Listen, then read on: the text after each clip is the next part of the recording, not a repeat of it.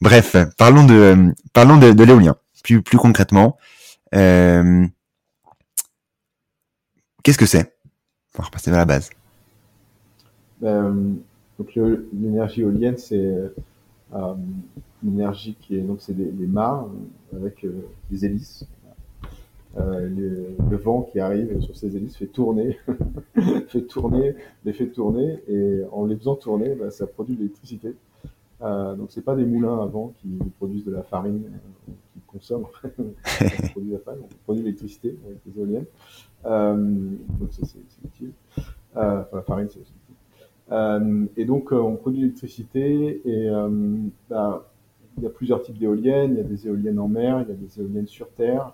Il y a bientôt des éoliennes, enfin il y en a déjà d'ailleurs, hein, des éoliennes flottantes. Donc ça, ça se distingue avec le socle en fait. Hein, soit soit tu as un socle en béton euh, qui est euh, comme une plateforme offshore pétrolière, d'accord c'est exactement la même chose euh, ou soit pour les éoliennes flottantes, eh bien, en fait, c'est, bah, ça flotte, quoi. Donc, il y a des flotteurs. Et puis, il y a des câbles. Alors, il y a plusieurs, il y a plusieurs types de technologies, mais il y a des câbles, en fait, qui les, qui les, qui permet de caler, de, de, laisser à un endroit, sinon ça, ça flotterait, ça s'en irait. Donc, euh, vaut mieux pas.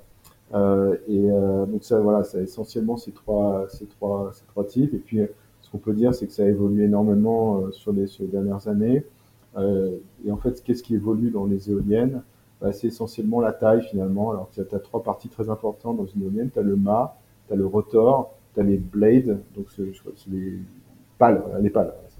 Euh, donc, le rotor, c'est quoi? Le rotor, c'est le truc au milieu là, donc qui est le, qui est le donc c'est le gros truc rond là qui fait au milieu. Tu as les pales et puis tu as le, le mât. Et donc ces trois, ces trois éléments, en fait, c'est ça qui te permet, c'est l'ajustement de ces trois éléments qui te permet d'optimiser en fait euh, les rendements d'une éolienne, puisque en fait, tu as des niveaux de vent euh, qui sont différents euh, d'une zone à une autre, donc tu as plus ou moins de vent. le vent aussi peut être beaucoup, enfin meilleur en hauteur, d'accord? Et donc tu vas aller chercher euh, plus haut, donc tu vas avoir des maps plus haut. Mais si tu as des vents très forts, dans ce cas-là, il faut faire attention. Tu vas pas avoir un truc qui va tourner comme ça rapidement, d'accord? Donc il faut que ton, ton, ton, ton rotor en fait hein, puisse absorber cette, cette, vitesse de vent. Et pareil pour la pour la longueur des pales, il faut faire très attention parce que bon, euh, plus, plus c'est long, plus ça va tourner. Donc tu vois, il faut optimiser ça en fonction du vent. Donc euh, donc c'est essentiellement ça, hein, un travail de l'éolien, c'est un travail euh, euh, qui est lié en fait à l'étude des vents euh, et donc l'optimisation des machines en fonction de la qualité du vent. Donc, euh, tu fais une rose des vents et tu regardes, par exemple, tu vois, tu des vents qui peuvent arriver partout, qui sont très stables dans une direction. Donc, tu as beaucoup d'études, beaucoup d'études à faire. Et ce qui est intéressant, je pense que l'éolien par rapport au solaire, si tu veux, le, solaire, ton soleil, il est au-dessus de notre tête, tu vois. Donc, euh, pour qu'il n'y ait pas de soleil à un, endroit, enfin sur, sur des régions. En fait, c'est essentiellement quoi? C'est les nuages, d'accord? C'est la nébulosité. Et puis c'est, euh, bah, si tu as euh, un arbre, par exemple, bah, ça va faire de l'ombre.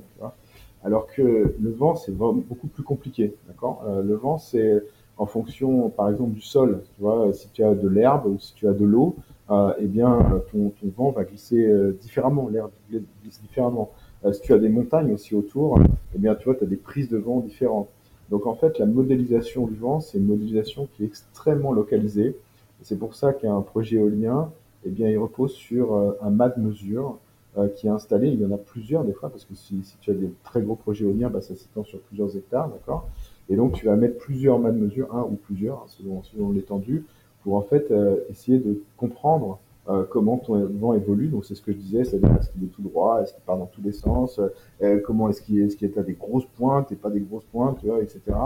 Et, et ça, euh, avec avec ces données-là brutes, et eh ben tu vas modéliser en fait. et donc y compris la topographie et tout ça, tu vas tu vas modéliser en fait des projections de vent pour te dire voilà, tu vas faire la, enfin, pas l'interpolation, mais tu vas utiliser une année ou deux, un an et demi, disons, un an, entre un an et deux ans de mesure, d'accord Pour après faire des projections de long terme sur, sur le vent. Et c'est comme ça, c'est sur ces bases-là, c'est sur ces projections-là de long terme euh, que tu vas optimiser tes machines. Et leur emplacement sur le site.